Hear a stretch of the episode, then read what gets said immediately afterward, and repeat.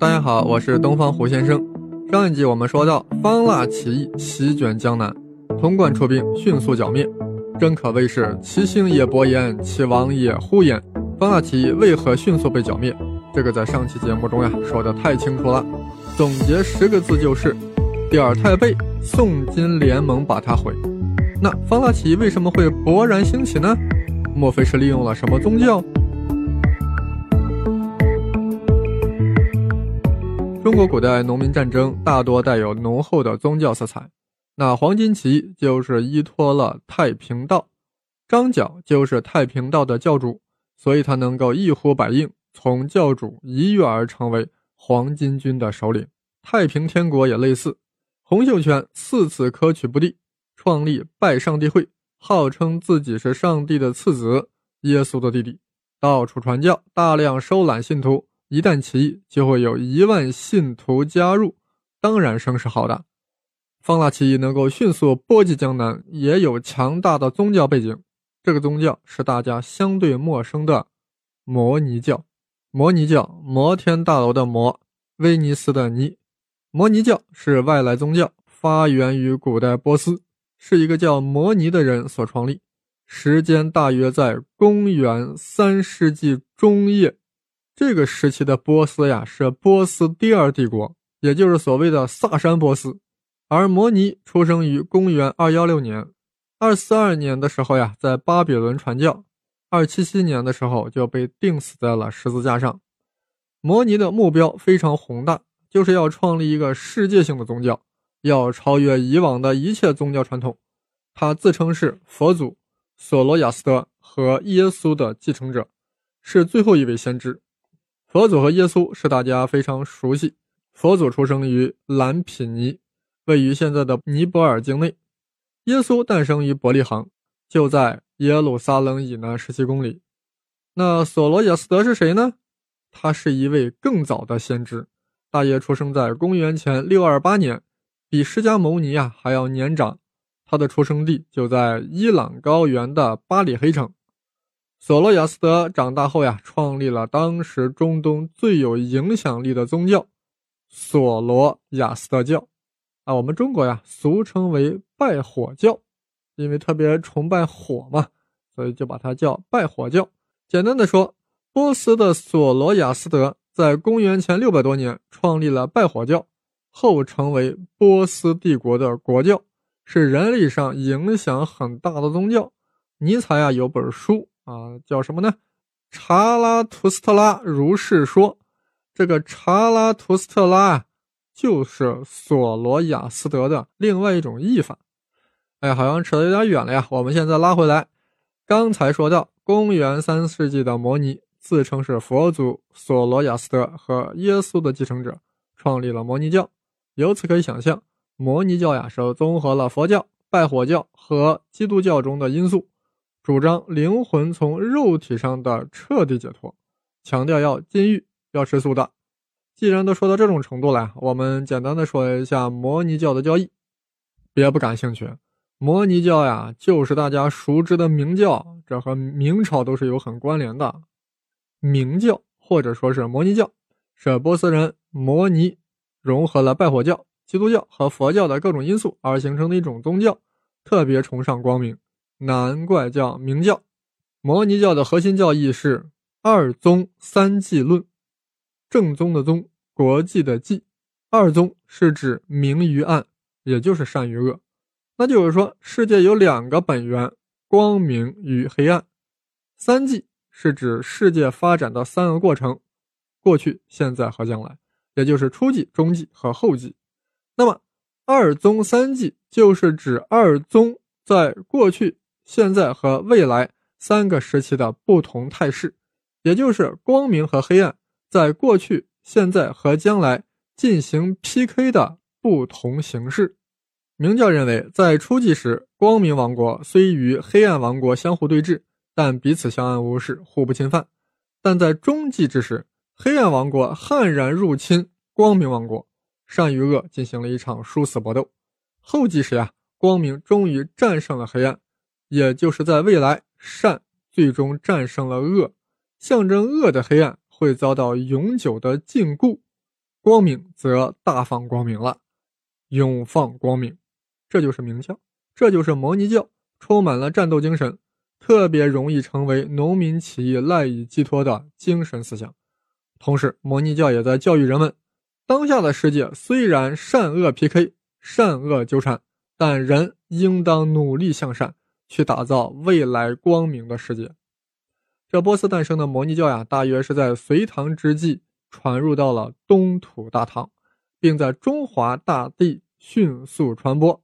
但是在后来，唐武宗灭佛呀，摩尼教也同时遭到了严重打击，转入到了民间，演化成为了民间的秘密宗教，从而改称明教。啊，这宗教呀，一旦进入民间，必然就要与民间信仰发生结合。吸收了一些道教元素，可以这样说，明教就是中国本土化后的摩尼教。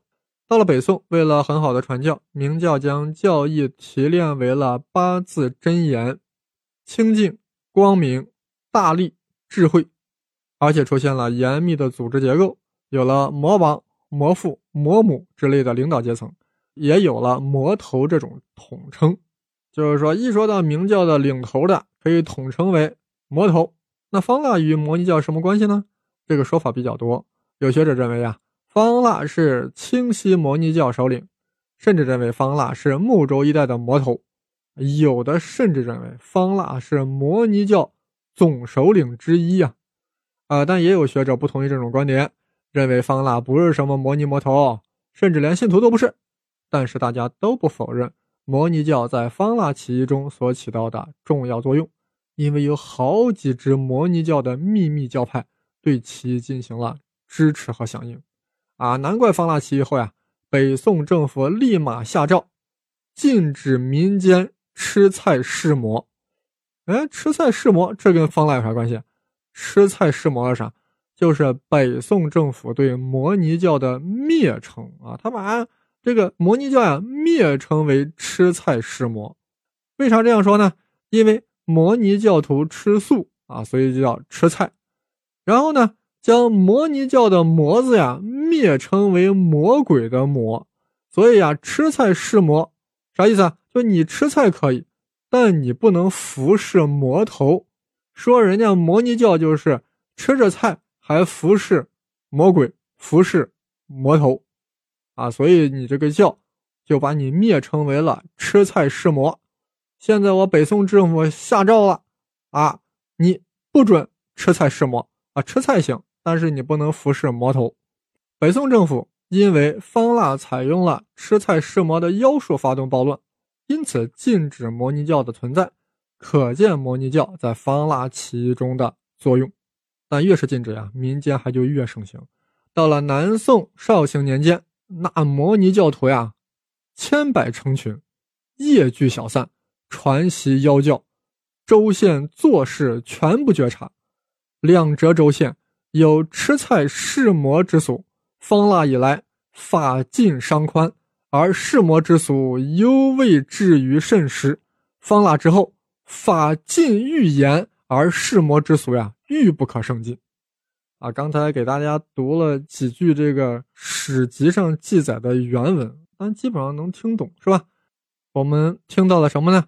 听到了，宋朝对食菜试魔的禁止，反而使呀摩尼教反而是吃菜者继续流传，甚至呀在军队和政府官员中呀都开始出现吃菜的啦。摩尼教呀因为方腊而丧失了合法的存在形式，所以不能以寺院组织形式而存在，只能流落民间，反而呈现出家族化、师承化的特点，往往是呀由一地之富人。或斋堂教主主持各种烧香祀神的祭祀活动，且以借聚小散为活动规律，啊，就是晚上就聚集起来了，早上呢就散了，所以官府呀不易察觉。也就是说，方腊起义成为摩尼教在整个宋代传播的转折点。本来大家呀对吃菜试魔呀也就一般般，但结果一查禁啊，反而在民间大肆传播，依赖家族信仰和师承的力量。的星星之火而历代传承，还形成了自上而下的堂化组织体系，形成了堂口制度，在魔头和信徒之间建立起了直接而且严密的领导和依附关系。因为南宋政府继续打压吃菜食魔，明教徒为了自保，就开始修炼法术、练习武功，搞得摩尼教徒呀，本来是温文尔雅的白衣术士，渐渐变成了崇尚武力的勇猛之人。这样，南宋又出现了几次大的农民起义，比如说中向杨妖起义，靠的就是吃菜食魔，也就是明教。尤其是元末的农民大起义。更是因为明教强大的组织结构及其信徒勇猛尚武，大明王朝之所以能够建立，那是与食菜食魔、与摩尼教、与明教是很有关联的。朱元璋本人及其发迹，就和明教有着千丝万缕的联系。要不明朝为啥叫明朝呢？如此说来啊，明朝的建立啊，就形成了这样的逻辑链条：因为宋金海上之盟。导致童贯集结重兵准备伐辽。与此同时，方腊不堪花石港的骚扰，在江南起兵造反。本想着宋廷集结军队尚需要时间，所以并未派兵扼守江宁，去控制长江防线。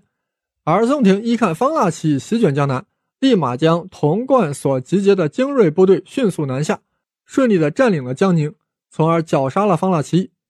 因为方腊起义借助了摩尼教，也就是借助了吃菜食魔，令宋廷得以禁止吃菜食魔，这反而令之在民间大肆传播。南宋对吃菜食魔的打压，令摩尼教徒逐渐成为崇尚武力的勇猛之人，而且也逐渐背离了原本的摩尼教教义，越来越成为民间造反所借助的意识形态，为元末农民大起义做好了铺垫，为元朝的覆灭奠定了基础。